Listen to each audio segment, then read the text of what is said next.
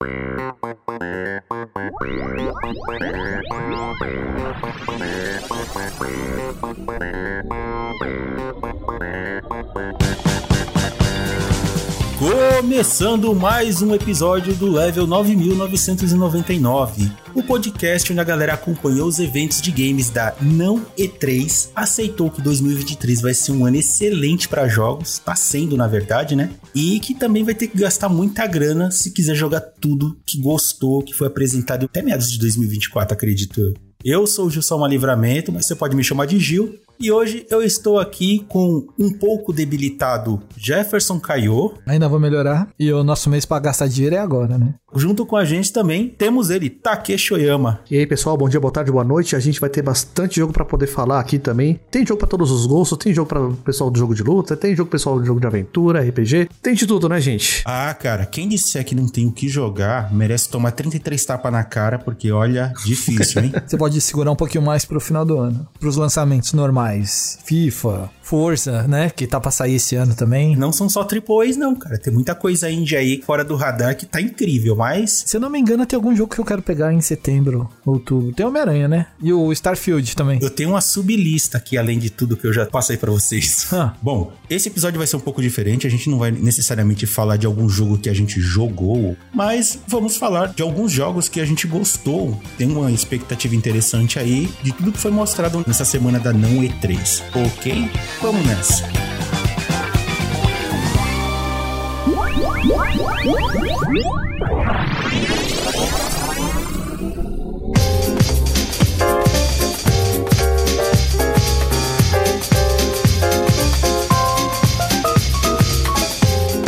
A gente passou pela semana da não E3, né? Então teve um monte de evento de jogos falando de um monte de coisa, de super estreias. Tivemos o Summer Game Fest, o evento querido da Devolver, sempre engraçadão, showcase do Xbox, que realmente mostrou um monte de coisa interessante, Ubisoft Forward, e o Capcom Showcase, isso porque eu nem comentei de outros, né? Tem PC Game Show, enfim, não dá para abordar, que senão vai ficar gigantesco. Todo mundo aqui assistiu, né? Acompanhou. O Batelli que me desculpe, mas eu não gostei do evento da Devolver desse ano. Não fiquei triste, 100% triste, mas fiquei decepcionado. Achei um começo de saga muito fraquinho. Eu achei divertido, assim. Eu desconhecia aquele mascote deles. Não, mas todo mundo, né? Pra jogos, né? Foram mostrado poucos jogos, mas eu achei um começo de saga interessante. Eu tava curioso porque de tudo que eles fizeram nos últimos anos, para onde que eles iam mais, cara? O negócio escalonou de uma maneira, assim, a historinha, né, que eles montam ali para mostrar o show, é muito divertido. Não tinha mais pra onde ir. Foi um rolezinho legal, mas aqui eu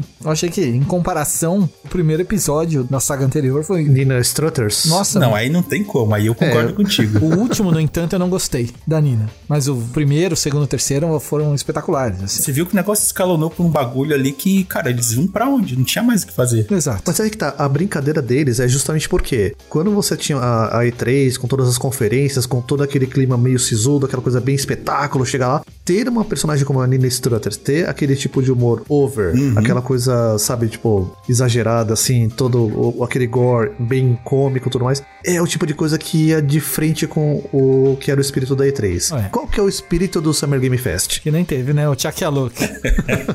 Eu sei que, assim, já que a gente entrou nesse comentário já do da Devolver, o que eu achei interessante ali do- dos jogos que eles mostraram, é que eles mostraram acho que uns quatro ou cinco jogos, se eu não me engano.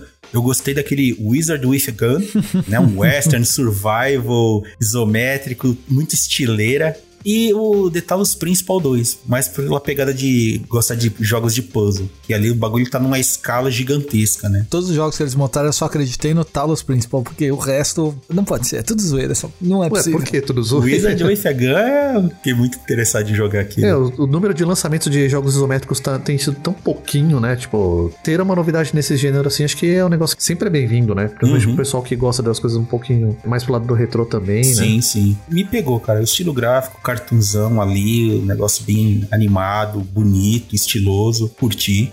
Vamos voltar um pouquinho e falar do Summer Game Fest. O que vocês acharam do evento em si, assim? Achei moderado. Não era surpresa para ninguém. O número de problemas que a organização da E3 estava encarando desde o começo do ano, toda essa questão de o evento volta, não volta, agora não tem mais desculpa de pandemia para poder adiar o evento tudo mais. Então, assim, acabou que o evento deixou de ser interessante para os desenvolvedores. Ah, era um evento caro, era um evento que tinha que parar grande parte dos estúdios de desenvolvimento para poder criar as demos jogáveis para o público, para poder preparar todo o material, Uhum. preparar as conferências e tudo mais. Muito provavelmente era um evento que, assim, era um custo muito alto para o retorno que talvez para as empresas já não estava tão interessante, né? Ah, Nesse sim. sentido, o Summer Game Fest ele tinha vindo como um evento justamente para ser mais interessante, para até uma coisa um pouco perigosa, talvez, eu não sei se de repente esse é o sentido, mas assim, que as empresas tinham mais o controle da narrativa, Uhum. né, sobre o que, que as pessoas iam ver sobre os jogos. Você tem os trailers passando, você tem os desenvolvedores conversando diretamente, apresentações que não são gravadas, né? Acho que é até um formato que para eles pode ser até uma coisa mais interessante também, porque não precisa tanta aquela coisa de você falar em público, falar pra uma audiência muito grande, pro resto do mundo, tudo mais. Mas ao mesmo tempo, assim, eles conseguem controlar até o ponto do hype, né? O ponto das expectativas, gerenciar direitinho isso com as pessoas e o evento acaba ficando até uma coisa mais igual pra todo mundo, né? É que a E3 em si nunca teve uma conferência, né? Uhum. E a Summer Game Fest é uma conferência. E ao lado das conferências que a gente já teria no período conhecido como período da E3. Sim. Que a gente não teve todas, inclusive. A Sony fez acho que uma ou duas semanas antes. Uhum. A Microsoft fez no dia normal, no domingo. A Ubi fez na segunda-feira, né? Se eu não me engano. Sim, Capcom também. A Capcom normalmente não tinha isso, né? Começou a fazer. O showcase agora, né? É, a Ubi fazia na segunda-feira ao lado da EA. Lembra quando a EA tinha também uma conferência? Sim, sim. E eram sempre assim, esses eventos bem faraônicos, né? Toda aquela coisa, aquele glamour da indústria, né? É, e eles todos foram compilados dentro do evento Summerfest, né? Que foi o primeiro evento, né? Que a gente assistiu com os trailers. Uma vitrine paga que entregou algumas coisas, coisas que eu particularmente queria ver. Por exemplo, o, o- o gameplay anunciado do Mortal Kombat 1.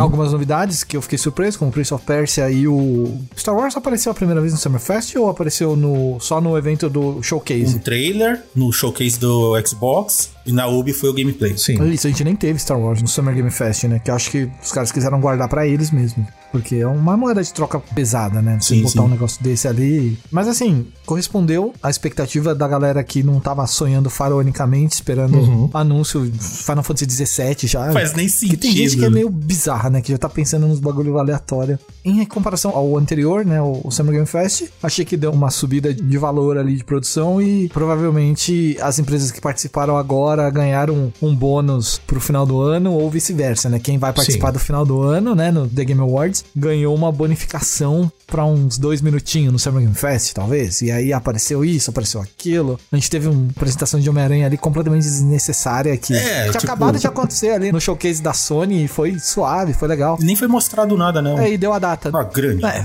todo mundo já sabia porque tinha vazado, né? Mas ele deu a Pois data.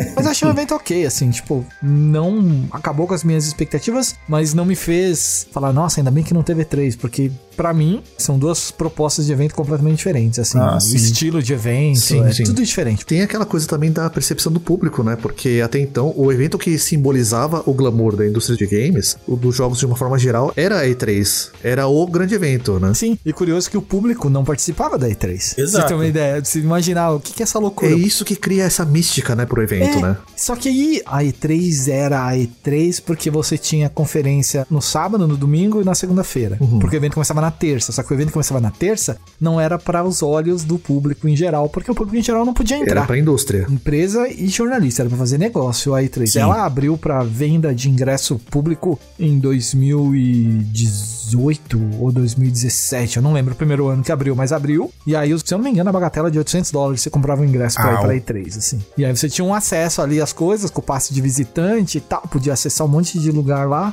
E aí o E3 começou a encher um pouco mais. Em 2019, foi o último ano que eu fui, dava pra ver que ela tava um pouco mais cheia. As empresas grandes, a EA, ela saiu, né? Ela fez um evento próprio, a Ubisoft fez um evento próprio, a Devolver tava com um evento próprio. Todo mundo fora do galpão da E3. Só que você fala, pô, o que que tinha no galpão da E3? O galpão da E3 tava lotado. A Microsoft estava fora da E3 naquele ano. Já tava no teatro da Microsoft, né? Que era o Nokia. Era do lado. É, era o Nokia, virou o o Microsoft Theater. E aí eles estavam com um evento gigante. Não era todo mundo que podia entrar, inclusive, era só convidados da Microsoft. E você tinha comprado o passe da E3, você não podia entrar lá, por exemplo. O Summer Game Fest não é assim, né? É um evento voltado pra mídia e com transmissão direta pro público, né? E isso muda bastante a perspectiva. Mas quem fazia o evento de fato eram as empresas, né? E Hum. a Microsoft continuou do mesmo formato que sempre teve, a Sony mudou um pouquinho, a Ubi, por incrível que pareça, continua igualzinho. Eu acho que a Ubi diminuiu bastante, hein? O... Ah, não, mas eu digo, com o número musical, Ah, sim, com sim. gente estranha subindo no palco, com a de Shankar subindo no palco e passando vergonha lá. O começo do evento deles, as dancinhas lá, né? Tipo, é legal, mas. É muito padrão, velho. Mas é legal, é eu legal. gosto da farofa, eu gosto. Eu vi a E3 com esse glamour também, né? O festivo de caramba, a movimentação, a galera tá viajando, correria, não sei o quê. E talvez porque eu tá do outro lado, né? do- Nos bastidores ali de produção de matéria, de conteúdo pra revista na época.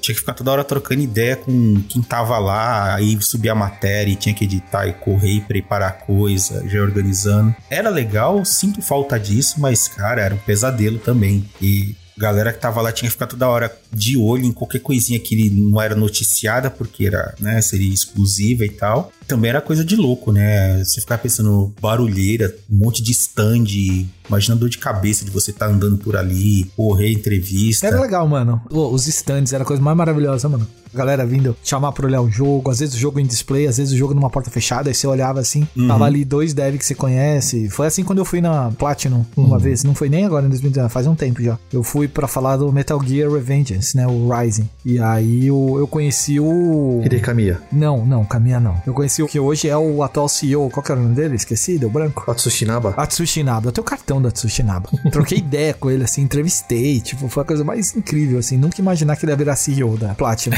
Jeff, amigo pessoal de Tsushinaba. Tem um e-mail dele, eu posso mandar um e-mail dele. Fala, e aí, tô no Japão, me leva pra dar um rolê. Quem é você, pessoa sã? Então, assim, tirando esse lado do glamour e das correrias, né, e da toda a mística que foi criada porque era só jornalista, empresa e tal, com a ascensão do streamer, né, eu acho que começou com os Nintendo Direct lá, a conveniência de você ter um evento fechadinho, mostrar coisas, assim, focada pro público, uma coisa mais Um objetiva, ambiente controlado. principalmente que a- o sonho de toda empresa, né, ter controle da situação absoluta. Porque o chat do streaming, ele é pesado, mas ele não tem o mesmo peso de uma vaia. De um silêncio, Sim. de um anúncio que era pra fazer, fazer hype, Ah, né? sem dúvida. Eu acho que na vida real todo mundo ri, pelo menos, assim. Ah, sim. Mas vai, eu não sei. Vai, acho que talvez não, mas o silêncio sim, Silêncio constrangedor, É sim. porque, querendo ou não, toda empresa tinha os seus puxa-palma, né? Do nada ia começar a falar de um jogo whatever que ninguém te dá a mínima e tem o uhul, lá atrás. Você não e- lembra o Takifuji? Ah, nossa, Você o Takeshi? com A Million Troops. Million Troops. Extreme. Mano, os caras abraçaram aquela apresentação. Teve até truque de mágica. Virou meme, né? Teve, teve a apresentação dos Meu luteadores Deus. também no meio do palco. Teve. Nesse Summer Game Fest, né, tem a galera lá, foi mais comportada, né? Porque eu acho que ela, aquela galera mais ciente, né? Que era muito jornalista e tal. Não tinha o- os puxa-palma, sabe? Os uhul da vida, os caras que faz barulho por qualquer coisa. Então teve jogos ali que teve aquele silêncio constrangedor que você via o Geoff Keighley falando com maior emoção. Você podia ouvir o grilo, a respiração das pessoas lá. E, e outros você via que a galera queria gritar, mas era mais contido, né? Quando mostraram o- o- os Final Fantasy, que a galera tipo, oh, aí silêncio, calma. Ah, que Mas, aprenderam a lição, né? é, no geral eu gostei, mas tantos anos acompanhando isso, e tentando ver novidades, mas você- vê que tem certas rotinas ali que são iguais, Foi né? um show extra ali que, É. como show, ele não me agregou tanto, mas não foi chato. Mas assim, falando dos trailers, o que eu gostei, né? O Prince of Persia, o The Lost Crown, fiquei bem surpreso. É um 3D, 2D com ação e magia, poder, umas acrobacia louca. Metroidvania. Eu achei engraçado, teve uma- um pessoal que reclamou, ah, agora virou jogo mobile, porque agora é 2Dzinho, Nossa, não sei o que absurdo. Cadê Ah. os jogos 3D, não sei o que lá tal. O visual do príncipe é esquisito, não sei o que lá, tal, não parece mais um personagem da série, tá traindo as origens. Precisou. Apareceu o Jordan Mechner, Hum. o criador original do Prince of Persia lá de trás, na época do DOS, do Apple II e do Scambal, pra falar, gente, ó, eu acho que vocês estão na dúvida aqui sobre o que forma um personagem de Prince of Persia, o que caracteriza o príncipe. Eu vou passar aqui uma folha de referência pra vocês. E tem o príncipe de todos os jeitos. Tem o príncipe versão anime, dos jogos do Super Famicom. Tem o príncipe da versão do 2, do primeiro 3D, do Sands of Time, da trilogia do 2008. Enfim, é totalmente diferente um do outro, sabe? Não precisa se prender. Isso que é legal, cara, porque imagina todo jogo ele começar a ser a mesma coisa, atualmente a gente tem videogames e PC que é mais potente, a galera quer gráfico 4K, 120 FPS, escambau, mas isso não define a qualidade de um jogo. Você pode ter tudo isso num jogo, mas aí o jogo pode ser chato, o visual é esquisito. A indústria tá assim e os projetos estão ficando megalomaníacos por causa disso, né? É. Mas eu acho que uma hora eles vão voltar atrás, de alguma maneira. Ah, tem que voltar. E assim, particularmente eu achei muito da hora essa quebra de expectativa de visual, não sei o que, e dá uma coisa mais divertidona, mais ação, assim, você priorizar a diversão do jogo, que parece que tá incrível, né? Ele lembra muita coisas dos jogos antigos, só que ele tem toda uma vibe de ação intensa, velocidade,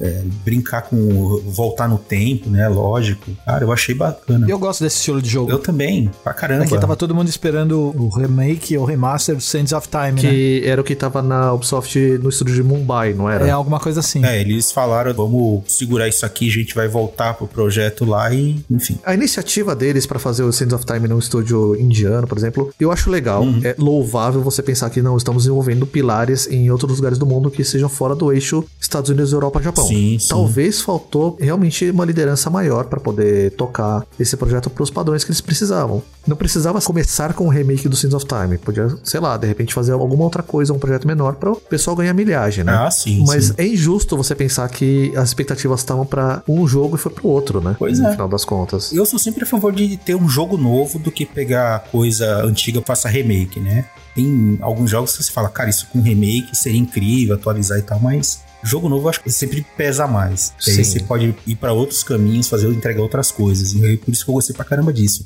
O Mortal Kombat 1, por exemplo, o gameplay, eu achei insano. Claro, a essa altura do campeonato eu também achei meio show off, né? Que é o show de vamos mostrar as mortes mais gore possível. Criativo. Por outro lado, eu achei, é, não precisava de tanto assim. Eu, eu acho que o Liu Kang, o Lord, desculpa, Lord Liu Kang do Deus do Fogo, ele resol, quando ele recriou o mundo, ele recriou as pessoas feitas de gelatina. Ah, é, tem- pode ter acontecido mesmo. olha- Eu nunca pensei que pisar na cabeça, a cabeça estourava com tanta facilidade. Não, Tô me divertindo com a comunidade brigando, falando que o jogo parece Mortal Kombat 11 2. ah, nossa, Ah, aonde, cara? Estão falando isso. Tá. Estão falando que agora, só agora, o jogo tá mais travado. O quê? Como assim, mano? Tá, é, talvez o pessoal que tá falando do jogo tá mais travado seja o pessoal que gosta mais do, do estilo mais frenético do 10, do X, né? Uhum. O 11 ele é um jogo um pouquinho mais cadenciado, né? Não consigo discutir com essas pessoas porque eles falam, ah, no 10 era menos travado. Pra mim, o 10 era igual. O 9 era um pouquinho mais solto, porque eles estavam mudando, né?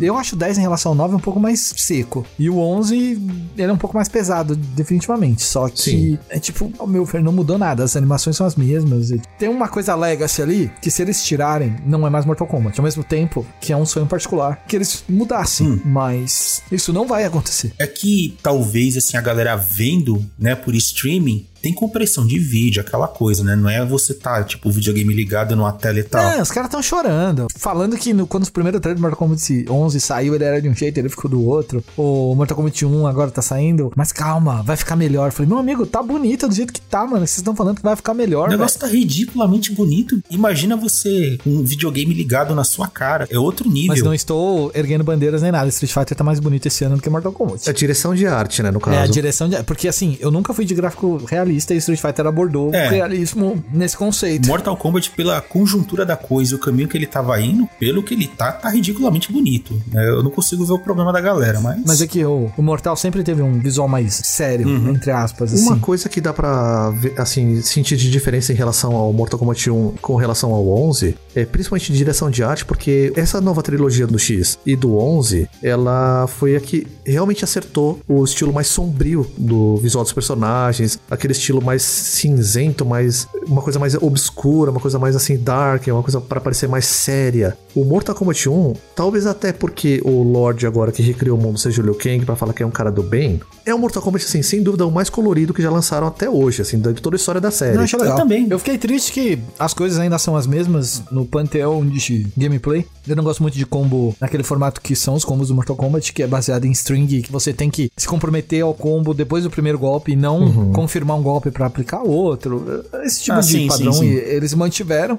E os Camel Fighter lá, É, ele tá mais para os Strikers do King of Fighters, né? Suporte. Já cheio de limitação, que o, como o Justin, Justin Wong, né, jogador profissional americano, monstro em jogos da série Marvel Versus, porque ele é o, o cara, né, o monstrão desse estilo. Ele viu que era com assist based, né, que são os cameos, ele foi lá experimentar, testou os assist e já falou, não funciona igual série Marvel. Você não dá um golpe e chama um assist. Você não dá o slide do Sub-Zero com um assist para você ficar safe e continuar batendo. Uhum. Você tem que chamar o assist antes. E aí você dá golpe normal. O assist não serve pra cobrir a sua deficiência pra te deixar safe. É porque todo jogador de Marvel joga assim, né? Ele chama o assist enquanto tá dando golpe. Ah, sim, É sim. diferente. Afinal é Mortal Kombat. Mas a ideia de você fazer combos complementar com o cameo, né? É interessante. E dependendo das combinações de personagem, é sempre diferente, é sempre variado. Isso eu acho bacana. Se eu não me engano, você pode variar três golpes, eu acho. Três ou quatro. Sim, sim. O que eu não entendi é se vai ter explicação de lore pra esses bonecos estarem lá. Aparentemente não, viu? Pelo que, o que eles estão mostrando, os caminhos eles são especificamente feitos pela pura nostalgia, né? Você vai ver o Jax, ele é o Jax do Mortal Kombat 2, inclusive ele tem a cara muito parecida com a do John Parrish, que era o ator dele no, na versão original.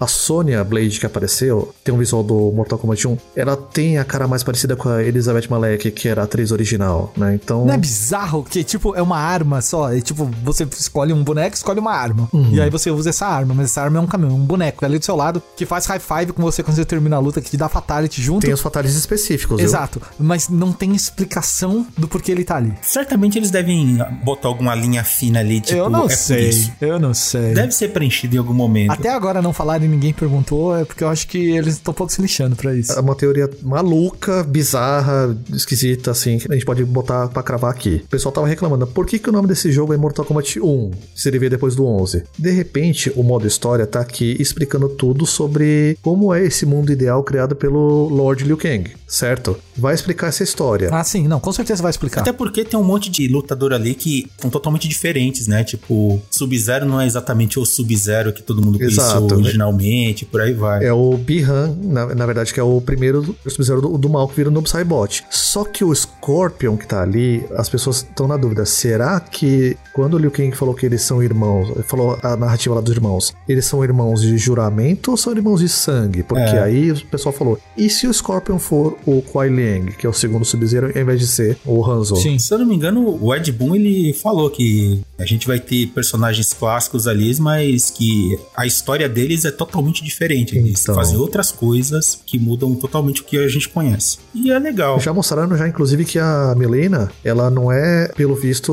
originalmente mutante meio Tarkatan, né? Não, ela- Então, uma doença, uma coisa assim, estavam falando, né? Tem uma galera perguntando por que, que o Raiden tá com poder de raio se ele não é mais dele. Ué, por que, que o Liu Kang sempre teve poder de fogo? É um elemental que ele criou. Exato. Mas aí que tá. A gente tá falando assim, beleza, vai ter a história do Mortal Kombat 1 aí sendo contada. De repente, vai que o Liu Kang não é esse cara bonzinho que todo mundo tá pintando ele. Se ele for realmente um deus que é a paz pela tirania e o Raiden é obrigado a se rebelar contra ele. Não, pelo amor de de Deus. novo isso. Aí tá, assim como no Mortal Kombat 11 você viu o Ultimate, que era a história continuação, a gente tem a continuação com o Mortal Kombat 2, e aí você vai ter o Mortal Kombat 1 com 2, e você vai ter o seu 12 ali. Ah, meu Eu espero que o Liu Kang só seja meio burrinho e não seja igual o Raiden e o Liu Kang que morre no meio da saga, né, do 9, 10 e 11. Que não dá, velho. Tá queixando, não aguento mais aquela história. Não, não tem como. E se o Shang Tsung for o herói dessa vez? Porque o, o Liu Kang é o tirano. Eu gostaria muito. Pelo que dá a entender, o Shang Tsung, ele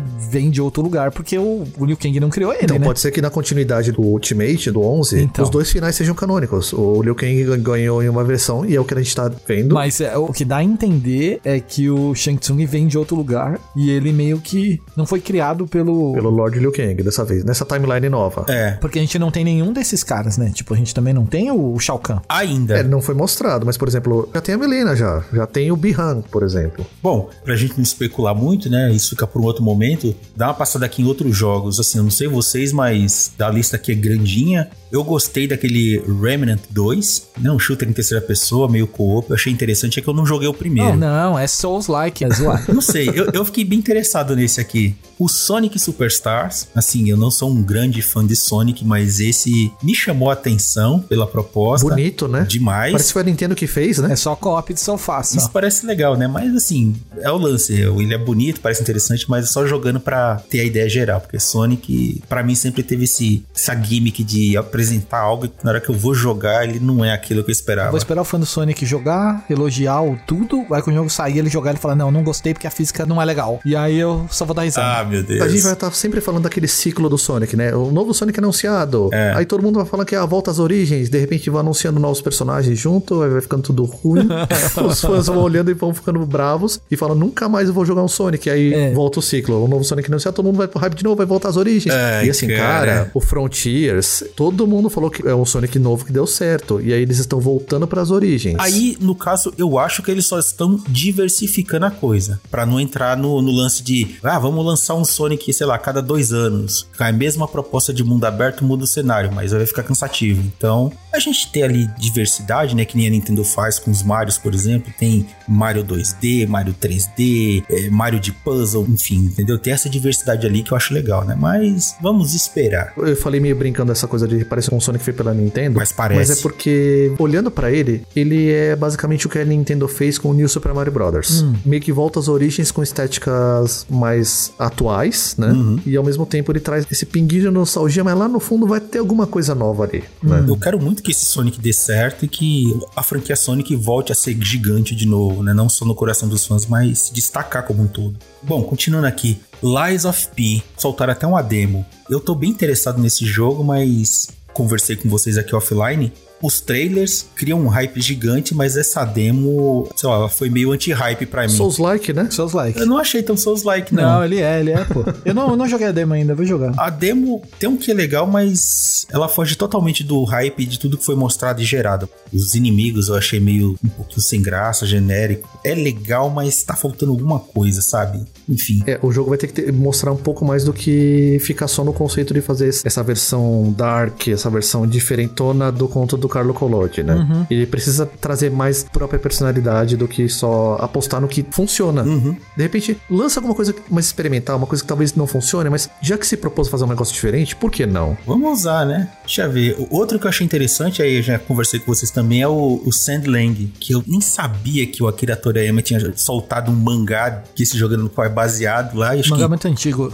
2000, Não, 2001. 2000 já tem 22 anos esse mangá, né? Nossa, sério, eu tô tão por fora que eu nem sabia. Aí eu vi o joguinho, parece um RPG de ação bonitinho, bacana. Eu não tenho tanta referência desse estilo de jogo faz alguns anos, né? Então, pra mim, ele tá atrativo. Não sei pra vocês. Ele realmente, assim, olhando pro visual dele, pras animações, pra estrutura como apareceu no trailer, ele parece realmente ter sido feito naquele framework do Dragon Ball Z Kakarot, né? Aquela coisa meio que Sim. o estilo de exploração de... Mas não é da CyberConnect, né? Não é da CyberConnect, mas a estruturação dele, ela lembra bastante, né? Uhum. Eu não sei se de repente é um tipo de guia que a própria Bandai Namco já tem de coisas do Akira Toriyama, que já tá aprovado, que agiliza a produção e tudo mais, né? Não seria estranho. É que ele tá rodando na Unreal Engine 5, né? Uhum. Sim, sim. Bom, teve trailerzinho do Alan Wake 2, né? Que, assim, o trailer, ele não mostrou muito, assim, de gerar aquele interesse, mas como eu tenho um carinho pelo primeiro jogo e eu tô muito interessado nesse 2, cara, só vem, joga pra mim. A gente teve gameplay no showcase da Xbox, Sim, né? sim. É, e aí dá pra ver um pouquinho, né? Mas foi um jogo mais de ação, né? É, Pelo que o produtor disse lá, eu não lembro quem foi que falou, mas ele disse que você consegue jogar mesmo sem ter jogado primeiro, né? Isso é uma história meio solta. Você tem o Alan Wake, né? Mas você Sim. tem um outro protagonista, né? Que é aquela moça lá. a policial. Pra esse 2, eu tô mais curioso pelo carinho que eu tenho com o primeiro jogo, que eu acho ele muito bacana, divertido. Quero ver pra onde que eles estão indo agora. O Baldur's Gate 3 também eu gostei. Mostraram um pouco ali, mas. A Cleiton tá jogando desde o ano passado, né? Que ele pegou o acesso antecipado. Baldur's Gate também tradicionalíssimo, né? Uhum. É, então, eu joguei só o primeiro há muitos e muitos anos E atrás. agora ele sai oficialmente e ele tá basicamente a cara do Divinity 2. Ah, tá, por isso que o Clayton tá jogando. É, Eu tenho mais três jogos aqui que me chamaram a atenção. Final Fantasy VII Ever Crisis para iOS e Android. Eu fiquei muito tentado em baixar. Assusta um pouco, né? A gente fala, nossa, estamos empolgados para um jogo mobile quando a gente tava jogando tudo no console e tudo mais. Uhum. Mas ele realmente ele tem um espírito que me pareceu evocar muito a era da Square Enix do PlayStation 2. Ele é mais bonito, claro, que os jogos de PlayStation 2 da época. Sim. Mas acho que a mágica dele, acho que a, a maneira como ele evoca os personagens e tudo mais, ele tem um pouco dos jogos daquela época, E né? parece bem atrativo. Ele tem aquele quê de nostalgia que, pra quem pegou o Final Fantasy VII e acompanhou a expansão desse universo, né, com os jogos paralelos, aquela coisa toda, esse jogo ele parece compilar tudo isso ali de alguma maneira. E pra mim, eu sei que bateu ali, eu realmente fiquei tentado, cara. O outro é o Like a Dragon Gaiden, The Man Who Erased His Name.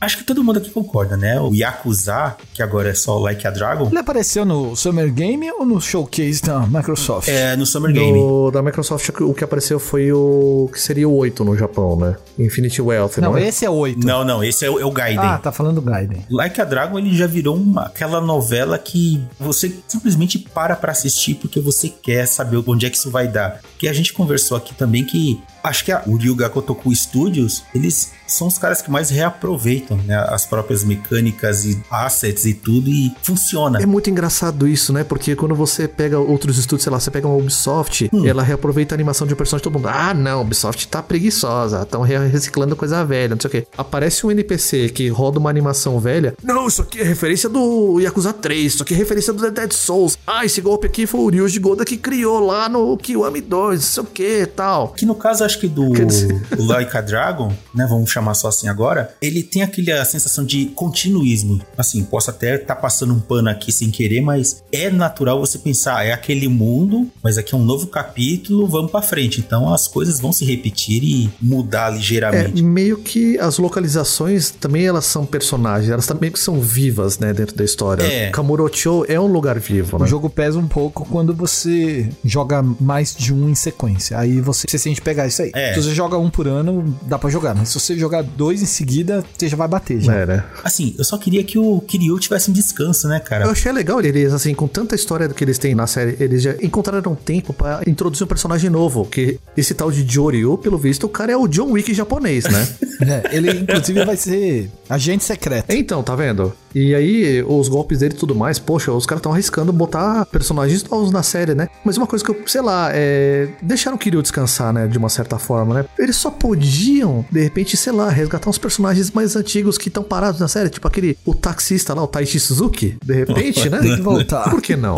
Tem que voltar esse cara. É, esse taxista ele merecia. Você acha que o Kiryu tinha a habilidade do cara tá do outro lado do parque perguntando qual que é o seu nome? Eu não tenho nome. O Kiryu nunca ia fazer isso. O Dioryu já consegue fazer a voz dele se projetar mais de 100 metros de distância. Né? Ah, cara, eu sei que eu tô com uma expectativa boa pra esse jogo. Ele é aquela série novelão que sempre que sai eu tô louco pra ver onde é que isso vai dar o, e o nível de loucura que os caras vão pirar dentro do universo, o que, que eles vão fazer, que de minigame maluco eles vão trazer. Like a Dragon tem esse efeito em mim. Eu não sei com vocês, mas é difícil simplesmente ignorar, não consigo. Uma coisa bastante popular que vai voltar especificamente no Gaiden é o minigame dos cabarés, né? É. Que recentemente teve até a audição, né, para escolher as candidatas que vão aparecer nesse jogo também, né? Inclusive teve uma. Quantas Jave? Uma só, dessa vez. Ah, acredito. Não, é sério, é, foi uma só. E inclusive quem ganhou o grande prêmio, que vai inclusive aparecer como personagem no 8, é uma VTuber bem famosa, a Keyson, né? Que é super fã da série também. Ela. Aquela que joga, que é tipo bonitinha de anime lá, que era do grupo e saiu depois. Que era da Hololive, ela era a Kiryu Koko. Eu sei quem é. Ela é muito Ela falou que ela era a, a, esposa do Kazuma Kiryu. Sério? Ela vai participar do 8? Ela ganhou, ela vai participar. Ela vai ser a, meio que a mama do esconderijo do Ichiban. Ah. Ninguém sabe se ela vai ser personagem jogável. De repente vai que ela vai virar uma personagem recrutável opcional. Mas no Gaiden, cinco foram escolhidas. Era uma atriz, é, se eu não me engano, uma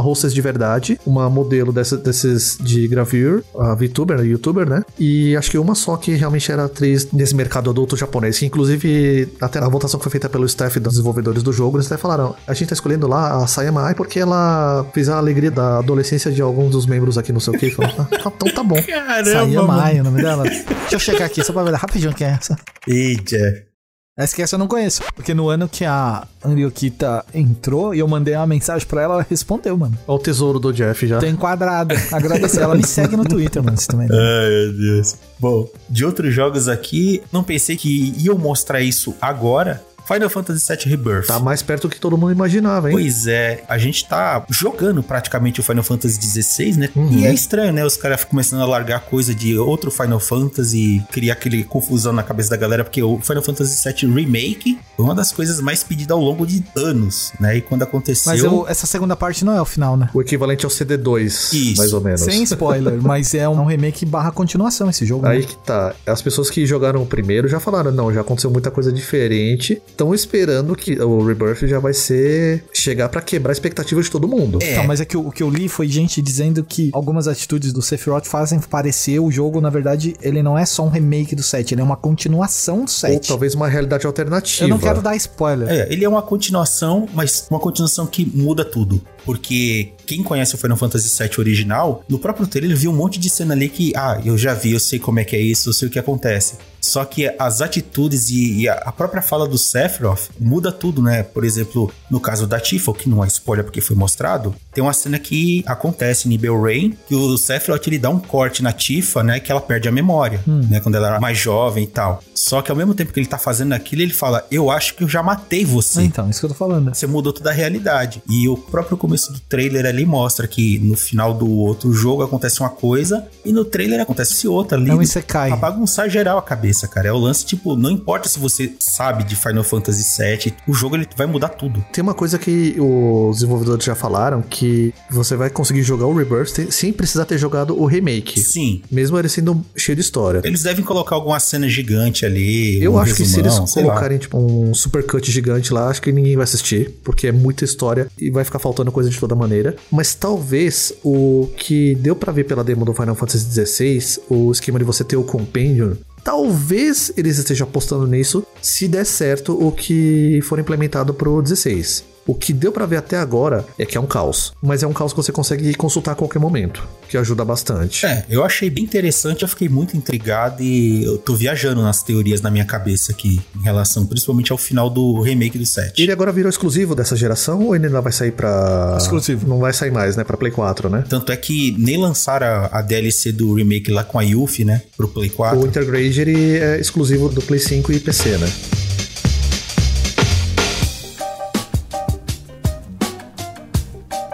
Xbox Showcase. Acho que eles foram bem objetivos, com pouca interação, né? Teve participação do Phil Spencer falando, alguns produtores participando também que eu acho legal ter um pouquinho dessa coisa de quem tá por trás da produção vir para frente ali para falar em vez de mandar algum representante, né? Uhum. O cara que não sabe das coisas. O Xbox Showcase foi largando muito trailer. Eu achei legal, principalmente pelo o que eles mostraram. Você sabe que, de uma certa forma, acho que os esforços da Microsoft com o Showcase do Xbox foram justamente para tentar dispersar um pouco o burburinho e os rumores sobre a crise dentro da divisão Xbox dentro Sim. da Microsoft porque pelos primeiros meses do ano de 2023, se tinha muita expectativa, tipo, nossa, estamos no terceiro ano dessa geração, nossa, não tem exclusivo para justificar um Xbox Series, nossa, Microsoft precisa investir porque os caras estão comprando estúdio, estão fechando o estúdio. Uhum. Então, assim, dessa vez, eles meio que para falar aquela coisa meio tipo, que crise? Não temos crise, estamos indo muito bem, estamos oferecendo coisas para o usuário de Xbox. Foram colocar o jogo atrás de jogo, foram colocar título atrás de título, coisas pro jogador de Xbox jogar, coisas exclusivas pelo no. Uhum. E no final ainda fecharam com chave de ouro anunciando uma versão nova do Series S. É, que esse é o Carbon Black, né? É, o Carbon Black. Ele vai ter um SSD de 1 tera. Cara, não cabe nada. 1 tera é o básico, né, do console. Não, o console é 512. Então, 500 não cabe nada, né? 1 tera que não é bem 1 tera, né? É 800 e pouquinho, né? No PlayStation. Não, o PlayStation 5, se não me engano, ele é tipo 800 e alguma coisa. É. Que se você tirar o sistema operacional, fica 640 e uns quebrados. Mentira. É, por aí. Mas, assim, não querendo levantar polêmicas e bandeira, é legal ter um console intermediário para trazer a galera para entre aspas, né, a nova geração. Eu não gosto muito da ideia de videogame intermediário, por mais legal que seja, né? Porque, sei lá, dá a sensação de você está criando uma âncora onde você tem um videogame mais potente da geração, mas você não pode explorar toda essa potência porque o jogo ele tem que rodar também no, no intermediário, né? E tem que ser aceitável. Só tá valendo a pena fora do Brasil que o, o, Xbox, o Series X, ele entrou numa queda de preço vertiginosa aí. Não tá mais 4 pau e meio, tá ligado? Tá achando abaixo de 4 já, né? Em alguns lugares, né? É, ele já valeu muito, porque quem tinha não queria vender porque tinha a promessa de que ia dar bom. Mas essa promessa, todo ano que passa, tá cada vez indo por água abaixo. Por outro lado, para quem tem o Series S, ele virou uma máquina perfeita para Game Pass. Sim. Exatamente. Um dos pontos fortes desse evento, né? Que nem todos os jogos que foram mostrados no showcase são de alguma empresa do guarda-chuva da Xbox, mas basicamente tudo que foi mostrado ali vai estar tá Game Pass Day One. Se não tudo, quase tudo já mostra que é incrível você ser assinante do Game Pass.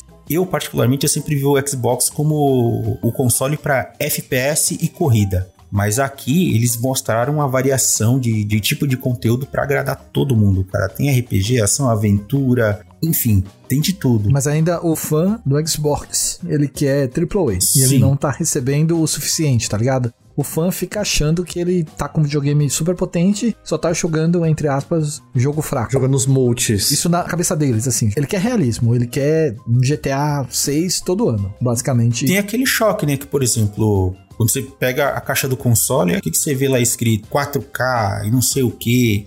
Mas cadê o jogo que explora essa potência, né? É compreensível. Mas aí você tem o Forza. Forza é um espetáculo. Então, mas ganhou um monte de crítica que desde o quarto jogo ele não muda. É. Do terceiro, na verdade. Porque o terceiro é bem incrível, mas o quarto eu achei meio fraco. E o quinto o pessoal tá metendo pau, né? Hum. Porque ele não deixa de ser um 4 em outro lugar. O que também não tá errado. E aí a versão Motorsport, que é a versão Gran Turismo do jogo, é meio que não muda também, né? Porque são sempre as mesmas pistas, mas aí você tem um realismo adicionado, você tem mais gráficos, você tem a versão nova, não se compara ao que acontecia na versão antiga, a gente tem muito mais física. Uhum. A conversa do FIFA. Só que todo Forza que você vai olhar depois, o 6, o 7 e o provavelmente o novo, cara, se você botar um do lado do outro, você só vai saber qual que é o jogo novo por causa do carro em destaque, que é a capa do jogo, né? Capas do jogo não é retroativo, né? Mas... Talvez o que acontece é que esse ramo de jogos de corrida estilo simulação tá muito confortável, né? Entre Gran Turismo e Forza. Se não tiver uma terceira força lá que vai quebrar a hegemonia desses dois, eles não vão ter muito motivo pra precisar mudar essa fórmula, né? É que essa terceira força não consegue, porque é a Codemasters. A Codemasters não, não tem força suficiente com o Grid Legends, por exemplo, de tirar a hegemonia de um Forza Horizon. Por melhor que seja o Grid. É, agora a Codemasters está muito confortável com Fórmula 1, né?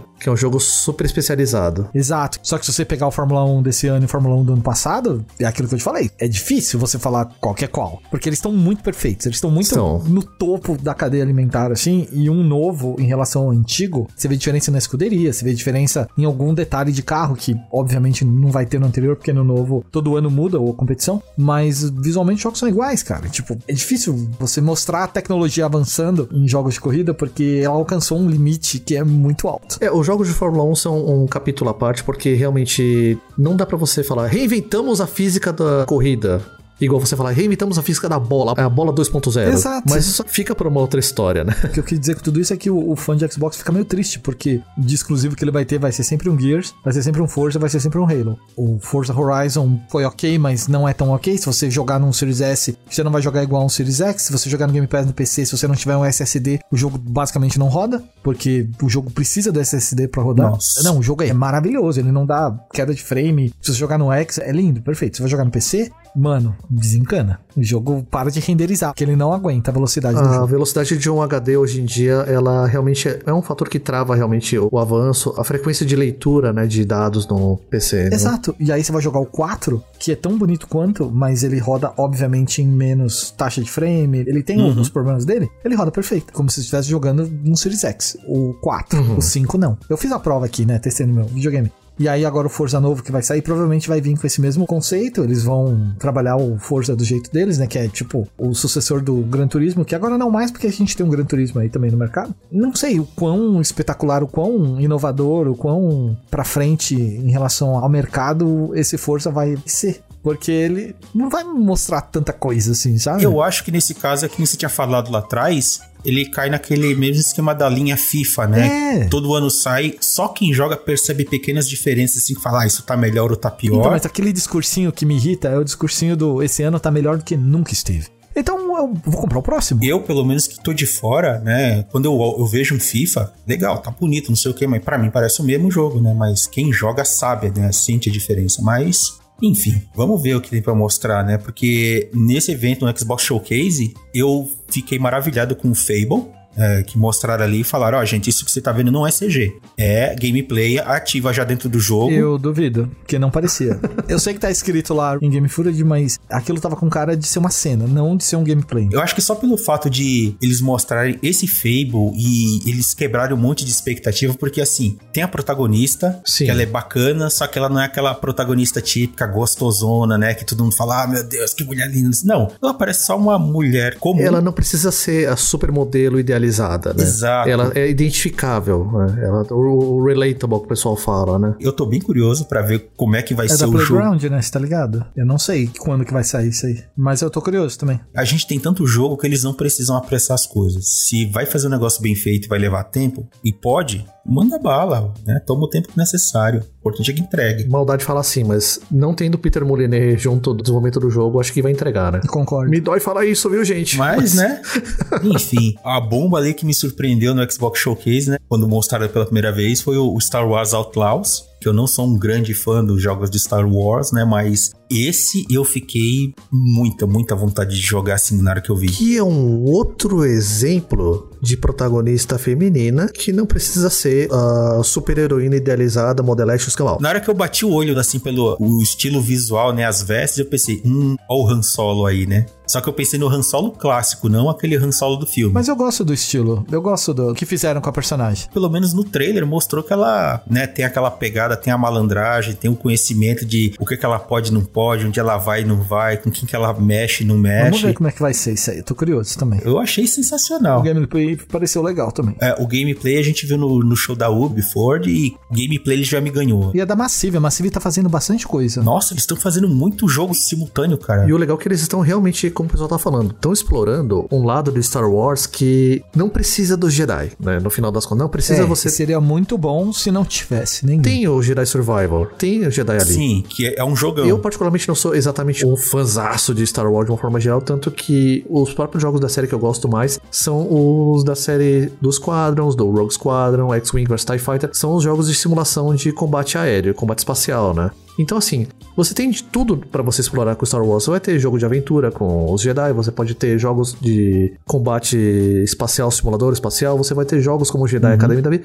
Cabe de tudo. E sem precisar mencionar Darth Vader, sem precisar mencionar Luke Skywalker. É. Não precisa nada disso. Fora isso, outra surpresa, assim, duas na verdade, né? Que eu gostei muito, mas a Atlus ela deu com os burros na água e vazou antes do tempo, né? Até comentei contigo, Takeshi, que simplesmente era um negócio que ia aparecer no Xbox Showcase, mas a Atlus disponibilizou um dia antes, cara. Fuso horário. Com né? certeza. Persona 3 Reload, né? Que é o remake do Persona 3. Fomos surpreendidos, porque realmente é, a história do Persona 3 ela merece ter um pouco mais de carinho, né? Do público Demais. merece ser mais conhecida. O que eu achei estranho é que ele realmente vai ser lá do primeiro Persona 3, né? Então, coisas que você tinha nas versões no FES, a própria protagonista feminina também, eles já falaram que não vai ter. Depois que lançar, espera um ano ou seis meses depois, vai lançar aquela versão completona e não sei o que que nem fizeram com 5. Que teve o Royal. É, então, deve acontecer, cara, porque não dá pra ignorar. Ele é a versão mais completa, né? Exato, né? E não faz muito sentido se lançar um, um jogo, tudo bem, que é o 3, ele é muito querido. Eu, particularmente, gosto muito, e eu sei que muita gente gosta desse jogo.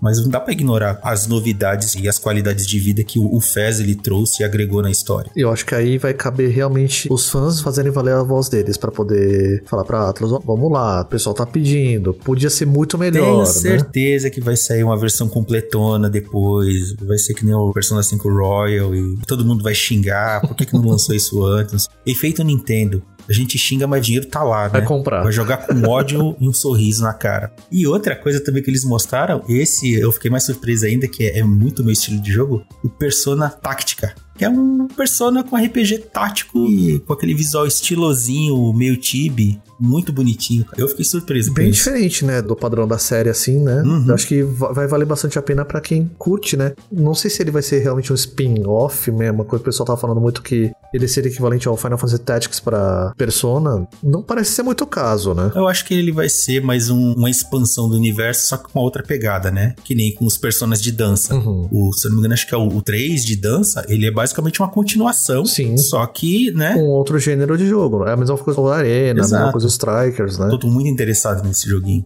Bom, fiquei curioso, né? Com aquele. É, Three Immortals, né? é, é um tipo um co-op isométrico que você joga com 33 jogadores. Parece interessante pela bagunça. E ele é todo coloridão, bonito.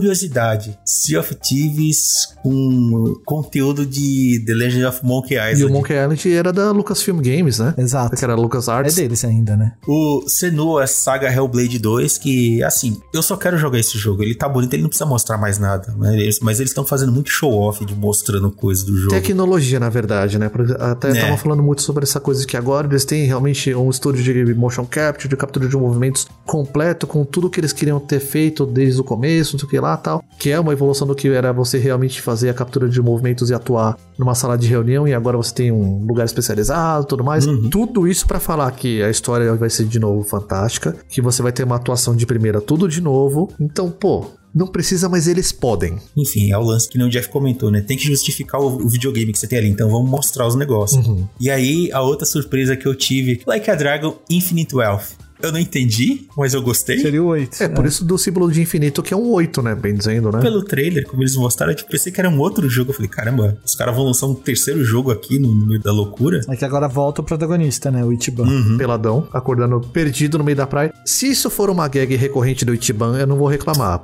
No set ele acordou no meio do lixo sem saber onde ele tava. Agora ele acordou pelado. E uma coisa que o pessoal tá especulando bastante, né? Vai ser o primeiro jogo da série Like a Dragon fora do Japão? Pode ser que sim. Pode ser só um comecinho, não sei. O pessoal tá especulando, será que aquilo é Estados Unidos? Será que é tipo a costa leste, costa oeste dos Estados Unidos? Será que é Havaí, então tá mais perto do Japão? Ali eu chutaria Miami. Curioso, hein? Mas pode ser que não. Se eles que forem explorar um o outro lugar fora do Japão, cara, ou pelo menos ter um pedacinho de jogo que explore isso, né? Pra botar o pezinho fora ali, só pra gente sentir como é que é. Quero muito, cara.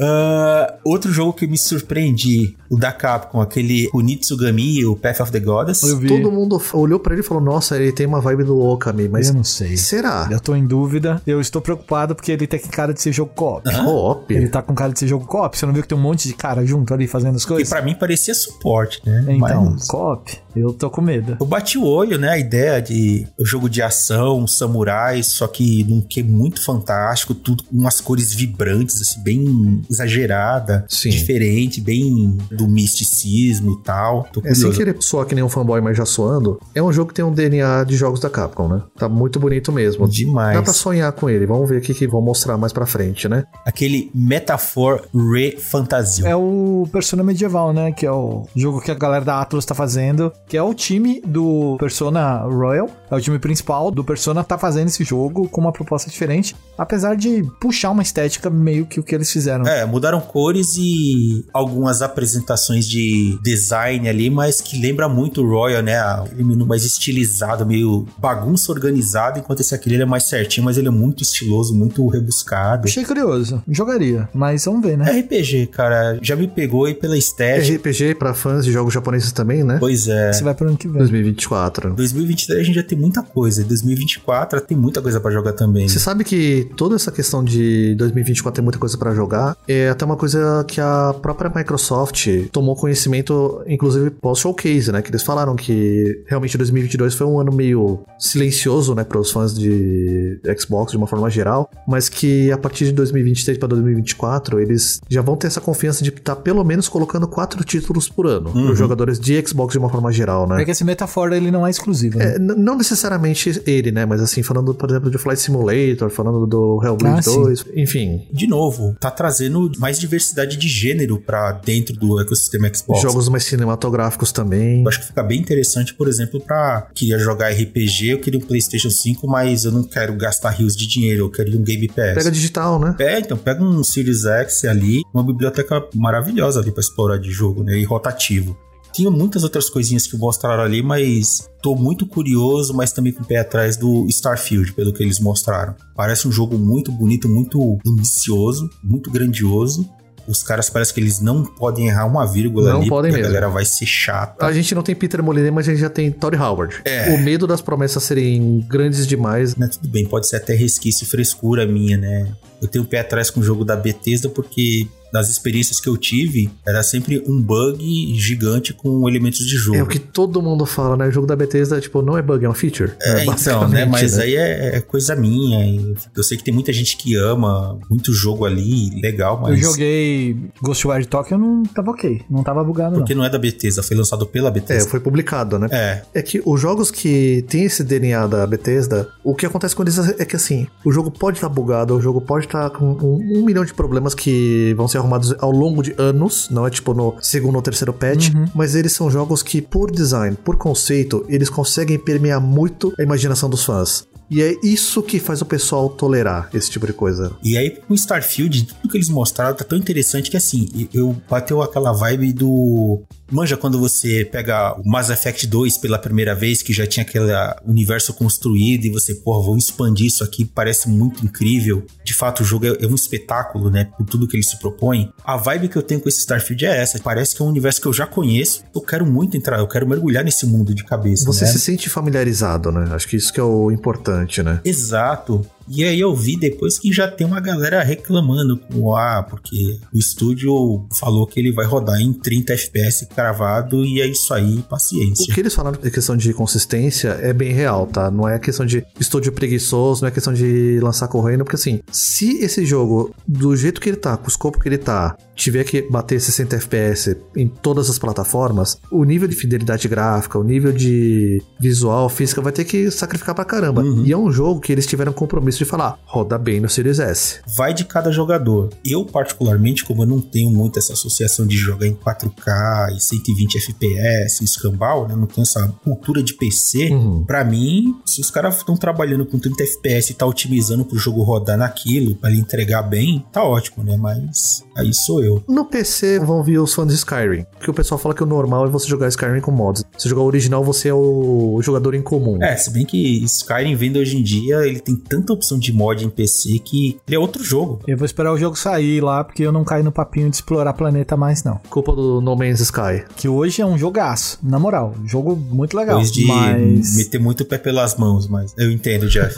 eu achei incrível tudo que eles mostraram e torço muito para que esse jogo seja muito assertivo e ele realmente entregue tudo que foi prometido aí um pouco mais, sabe? Vamos ver o que, é que vai dar. Teve muito mais jogo que eles mostraram, tal, coisinha até mais diversão mais imediata, né? Coisas mais de ação, até trouxeram outras coisas que nem o Overwatch 2. Esse jogo já foi, Cadê já. o PVE, gente? Então, o PVE vai custar 15 dólares, mano, você acredita? O Street Fighter 6 já lançou, então. Tô na mesma, eu estou anestesiado ainda. Tem mais alguma outra coisa aqui do showcase que vocês acham interessante frisar? Tipo, o Jeff me espanta ele não mencionar o DLC lá, o Phantom Liberty do Cyberpunk. Ah, não consegui ver nada. Mas eu sou muito fã de Cyberpunk, tá? Eu acho que hoje, quem não jogou ele, agora, obviamente, espera sair o DLC, porque o DLC vai arrumar e vai colocar um monte de coisa dentro do jogo. Raiz, joga tudo de uma vez. O jogo é legal. Que dessa DLC, pelo que eles mostraram, né? Vou adicionar muita coisa nova ali. Parece que vai ter uma área inteira inédita, né? Então, pro DLC, sim, é a área, né? O personagem e a história. Sim. Pro jogo inteiro, são adições de qualidade de vida, melhorias de gameplay. Você vai poder até, coisa rara, que é tipo bizarro não ter ainda, mas poder atirar de dentro do carro, por exemplo. Que era só mod que fazia isso. E de resto, assim, tem muita coisa interessante, né? Mas não seja pra mim, que nem o Flight Simulator 2024. Né, faz passa. Eu gosto de assistir, mas eu não consigo gostar de A jogar. topologia de, de Flight Simulator hoje em dia é o negócio mais incrível que você vai ter. Mas é inacessível.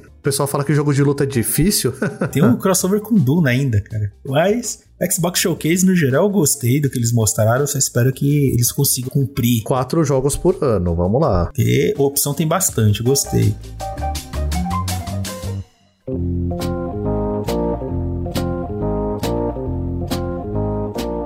Bom, aqui pra gente fechar, Ubisoft Forward. E eles mostraram poucos jogos, mas foi bem consistente, né? Foi divertido. Foi talvez o evento mais E3 dentro desse mundo não E3. Foi mais mesmo, que a Microsoft mudou um pouquinho. Tem uma reclamaçãozinha como experiência de usuário pra Ubisoft Forward, que eu assisti pela. Não diretamente pela Ubisoft, mas eu assisti pelo canal da Twitch do The Game Awards. O que teve de problema técnico dessa vez foi, assim, manchou, sabe, a experiência, né? Acho que não foi nem técnico, né? Foi problema de censura mesmo, né? Porque, de fato, toda vez que entrava alguma música possivelmente licenciada, ficava no mudo. Just Dance, então, basicamente, que vive de músicas licenciadas. Eu vi pelo o YouTube e foi de boa. Ah, eu vi pela Twitch, mas pela Twitch oficial. Da própria Ubisoft, né? Uma mudança, né, de paradigmas aí que eu tô curioso pra ver é... Que eu não sei se é mudança real mesmo ou se no final vai ser tudo a mesma coisa. O jogo do Avatar, baseado no filme. Então, A gente tá voltando a ter jogos baseados em filmes. O Frontiers of Pandora. sim. E não parece ruim, tá ligado? Baseado em filme, mas eu acho que ele só pega o lado estético. Uma história nova, cinco crianças nave foram sequestradas, ficaram Uhum. vivendo no laboratório, aprendendo os costumes humanos, pra depois usarem na guerra, só que no final das contas eles tiveram que fugir do planeta e aí eles iam matar as crianças, uma foge e vai se vingar. É tipo isso a história. É uma extensão do filme. Tipo, um DLC do filme, mas provavelmente vai ver as mesmas raças. Ah, sim, Até sim, nesse sim. sentido, o bom dele é que justamente ele é uma expansão, uma continuação das histórias do filme. Então, meio que só o fato deles já não correrem pra lançar o jogo junto com a estreia do filme, não ser Avatar 2 The Game, é um bom sinal. É, Ah, é, não. É uma mudança, né? eu admito, eu tô bem curioso, eu fiquei tentadinho, assim, de querer jogar esse Avatar. Eu aposto que o, o Sam Worthington vai estar no jogo. Já a menina, é Zoe Saldanha, não é? Ah, sim. Ela já acha que os caras não vão ter grana, não. Bom, eles mostraram, né, o gameplay do Prince of Persia, The Lost Crown. Achei bem interessante, quero muito jogar isso. Bem diferente de tudo que eu imaginava de um Prince of Persia. O The Division Resurge, né, o mobile para Android e iOS, eu achei interessante, mas eu não sei se eu quero jogar ele num celular. Você não quer. É o tipo de jogo que eu quero precisão, eu quero um certo conforto, sabe? Ele não é um RPG, é uma coisa dinâmica, então tô nessa divisão, assim, de querer jogar e não jogar em celular, mas eu achei bem interessante. A surpresa que eu achei que tinham sido cancelado, Skull and Bones, tá bonito, mas eu ainda não sei o que pensar desse jogo. Alguma expectativa? Eu não consigo me importar menos com esse jogo. Eu não sei nem, nem vi que ele passou nisso. Eu nem sei nem o que você tá falando. Você olha pra ele e você lembra do Sea of Thieves, né? E aí você lembra que a Ubisoft fez o Assassin's Creed, o Black Flag, e você acaba pensando, não, talvez ele vai ser uma, uma coisa legal, talvez não, mas não dá pra ficar totalmente cético, né? É, da mesma forma que eu não me importo com o Skull and Bones, quando foi anunciado o The Crew Motorfest, eu jurava que era um DLC expansão pro The Crew 2 e na verdade era um jogo novo que é The Crew virando Forza Horizon. eu não sei se eu vou me importar com esse jogo também. Mas eu gosto de The Crew, tipo, eu gosto muito do primeiro The Crew, apesar da história clichê, mas eu gosto que tem uma historinha de ação, né, uma história de vingança e Uhum. achava que empolgava mais. O segundo The Crew é só uma festa, parece que você é um piloto da Red Bull e você tem que ficar fazendo malabares lá o tempo todo. e esse novo vai ser um Forza, porque vai ser um playboy numa festa rica e com os carros bolados. Pela ideia do jogo, eu achei interessante, mas. Você jogou os outros? Eu joguei. O 2 eu gostei, mas pela diversão mesmo, né? Que é um negócio que você tá de moto e pulou a rampa, avião, ah, vai mergulhar na água, bum, barco. Essa transição era maneira. As pistas vieram, pra mim, totalmente. Sumo Digital inspirou esses caras, mano. não é, Takeshi? Não É, é? realmente, realmente. Só que o mapa mundi, né? A transição entre mapa e jogo que eles criaram no primeiro The Crew, expandiram pro segundo e provavelmente vai estar. no terceiro. Essa tecnologia de te coloca na posição onde você quer e ficar instantaneamente de- dando zoom in, zoom out do mapa é a coisa mais louca de todos os jogos de corrida que eu já vi na minha vida. Da hora mesmo. É muito legal. E aí a gente teve, né, a- três Assassin's Creed exibido praticamente, né? O Assassin's Creed Nexus, que é o- a versão VR. Cara, não tem como você fazer aquelas piruetas lá e não vomitar. Eu tava me questionando isso, eu tava vendo, falei, É muito tenso. Assassin's Creed, e querendo ou não, você tem acrobacias e. Não, e aí? do jeito que aconteceu lá no trailer, caramba, se eles conseguirem fazer e você não passar mal nos primeiros 5 minutos de jogo, vai ser o melhor jogo de VR possível. Você virar 45 graus a a cabeça no VR já é tenso. Fazer aquela piruetagem toda lá, fazer aquele parkour todo, nossa, cara. Imagina você dar o salto de fé, pular no feno. Não, cara. Nossa, que agonia. Imagina quem tem medo de altura, bicho.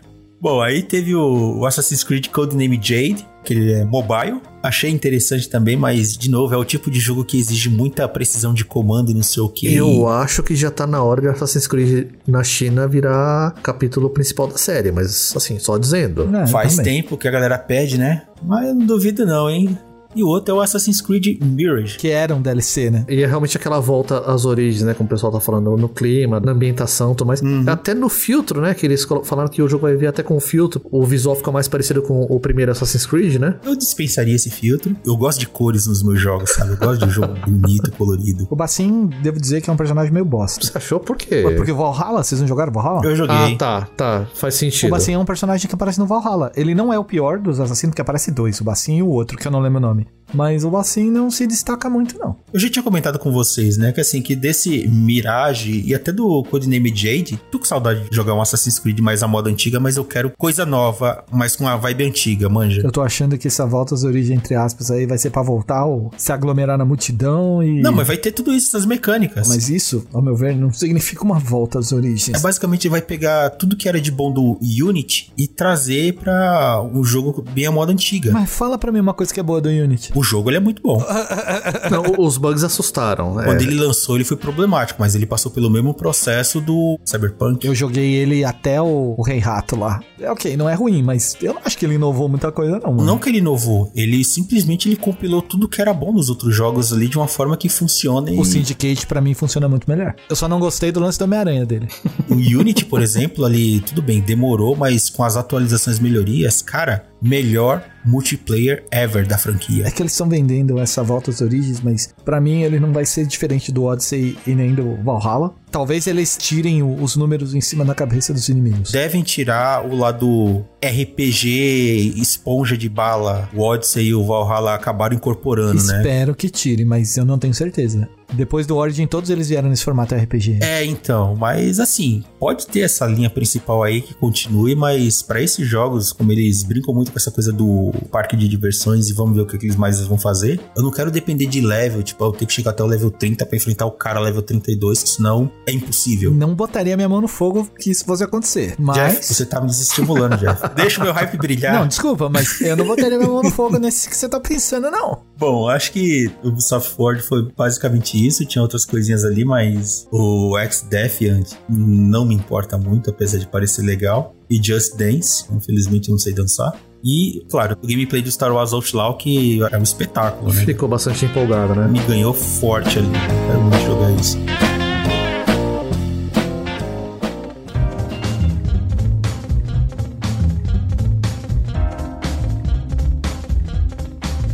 E aí a gente chega a Capcom Showcase que, tirando uma coisinha ou outra, foi basicamente uma repetição de trailers e coisas que a gente já viu nos outros eventos, né? Com algumas surpresas que o pessoal realmente não estava esperando, a ausência de coisas que o pessoal estava esperando, mas que a cabeça do fã não faz muito sentido, né? Tipo, o pessoal tava esperando o remake do Code Verônica. Gente, Pelo amor de Deus. vamos com calma, né? Você acha que a Capcom ia queimar um negócio desse num ano que ela soltou dois jogos? Por outro lado, uma surpresa que pra mim, assim, me pareceu bastante positiva é o Mega Man X-Dive Eu não Offline. acredito, eu ia fazer piada disso e é Não, isso mesmo? sabe por quê? É, pensando que toda vez que você vai ter jogos assim, live service, que os jogos vão acabar se perdendo, o X-Dive ele vai ser encerrado daqui a alguns meses, né? Ah, e agora que eu me liguei, a versão offline do jogo. Isso, a versão né? offline do jogo. E aí, ao invés de você gastar seu dinheiro com gacha, você vai destravar os personagens de forma diferente. Não vai ter os personagens de collab e todas as outras coisas que eles fizeram. Tipo, o Monster Hunter, por exemplo, que tinha designs bem diferentões, não vai ter. Mas eles vão dar algum jeito de preservar a história do jogo. Até porque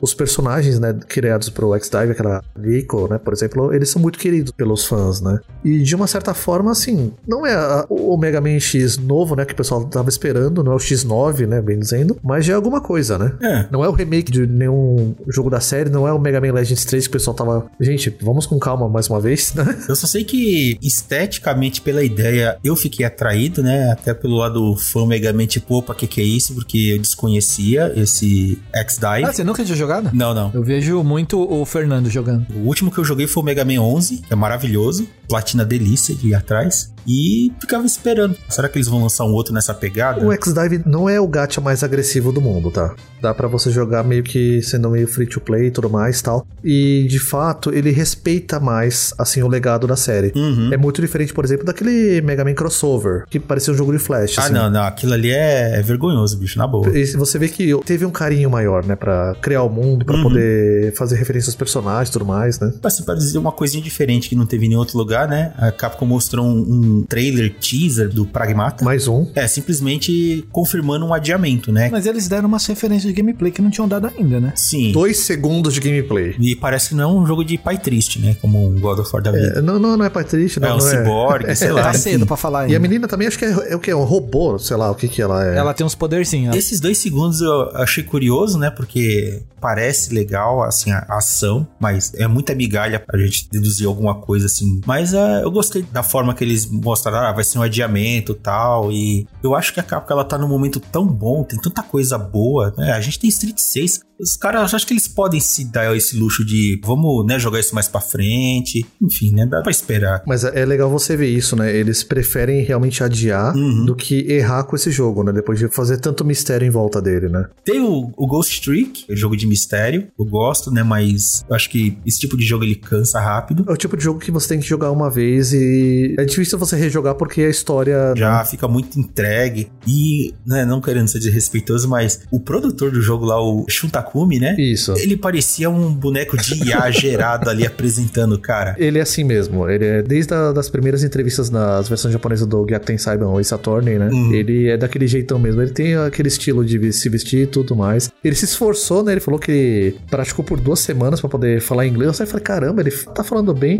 Basicamente, a, a presença dele foi, gente, comprem o jogo dessa vez, por favor. A versão do DS é um console muito curioso, né? Porque ele foi realmente um dos portáteis mais vendidos, né? Esse jogo saiu no ocidente na época? Saiu, saiu. Eu tenho certeza que eu joguei ele em português, pô. Em inglês, né? É, sabe o que é esse português? Elitismo. Porra, É raiva pelo que vai vir depois, que é do Ace Attorney. Inconscientemente, eu acho que a Capcom tá vacilando de não lançar esses jogos em português. É o tipo de coisa que o público brasileiro ia abraçar. Ah, eu também acho. Pô, tá acho. na mão do Fernando Mucioli, pronto, ele é a melhor pessoa pra traduzir esse bagulho. Ah, se bem que agora, né, essa versão desse Ghost Trick ele vai estar pra mais plataformas, né? Porque saiu uma versão pra iOS também, né? Sim, sim. Eu não, não sou muito fã, não. A história é bem legal. Você me conta, faz um vídeo, eu assisto.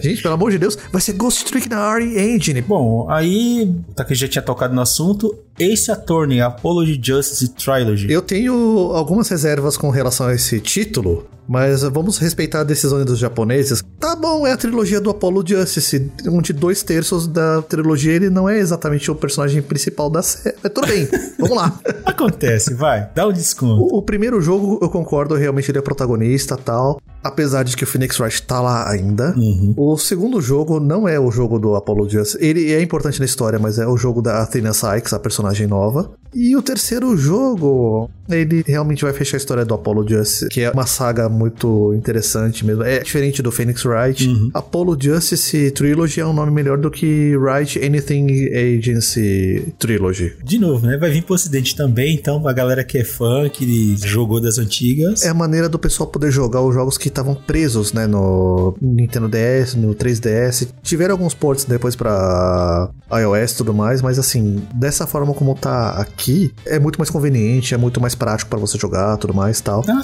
Falando como alguém que já jogou todos os jogos da série até hoje, ainda acho que, poxa, Capcom, vamos trazer isso pra português. Esse Attorney, sabe, o estilo de jogo, o público brasileiro vai abraçar. É muito louco. É basicamente muita narrativa ali e texto, né, cara? Você tem que escolher. Então, acho que quando você adapta isso e dá pro público, a galera se interessa mais em assistir uma novela e tomar decisões. Basicamente isso. Aí, pra fechar, né, teve mais coisas do Exoprimal. Que já tá aí, né? Eles mostraram de novo, né, muito mais elemento, coisas da trama. É, eles falaram inclusive que levaram muito a sério o feedback dos fãs, né, em relação ao Open Beta, né, que tiveram alguns meses, né. Vão implementar, não sei se agora para o lançamento, mas vão implementar um modo de você realmente poder vencer a partida só pra quem chegar e cumprir os objetivos mais rápido do que o time adversário, né? Porque até então, né, o jogo começa PV e vira PVP no final. Talvez não precise ser assim. Ele parece muito tipo de jogo que é pra você se divertir com a ação estilosa e armadura e tal. Cada vez que eu vejo coisa nova desse jogo, começa a parecer mais interessante pra mim, embora eu tenho certeza que eu não vou querer jogar isso no primeiro momento, né? Mas vai saber. E Dragon's Dogma 2, tudo bem, é um trailer repetido, tudo tal, mas quanto mais eu vejo esse trailer, mais amor eu tenho por esse jogo, cara. Esse tem cara de que vai ser lançamento gigante, né? Pra mim, né, que tem um carinho muito grande pelo primeiro jogo, eu vejo esse como uma versão melhorada ou o jogo que deveria ter sido lançado originalmente, sabe? Agora você tem todo um investimento, tem uma Eu grana. queria que a história fosse melhor. É, ela parece muito aquele clichêzão básico, né? De... Eu não gosto da história do Arisen lá. E pra esse aqui eu tô com essa expectativa de a parte de combate, de encontro com monstros melhorado. Minha expectativa pro 2 tá gigantesca, cara. Quero muito que eles façam um negócio muito bom. Parece que vai ser muito legal. O melhor de tudo, vai ser offline, Sim. né? Você vai ter elementos online de você poder contratar um parceiro de uh, um outro jogador online, mas você ter uma aventura fechadinha ali, offline, uma porrada de side quest. É o mundinho de aventura, cara. Eu, eu gosto muito dessa temática de jogo. Meu lado fanboy tá gritando aqui. Eu acho legal porque ele vai além da fantasia que o Monster Hunter oferece. Então, só de ser isso já já é uma variedade muito grande, né? Sim, ele traz monstro de todo tipo de cultura e mitologia e mescla num universo ali que você nunca tá esperando uma coisa até você encontrar a primeira vez, viu? Eu acho isso fantástico. Eu gosto muito da ideia. Aí com isso a gente fecha, né, esses eventos de E3 que não é E3, né?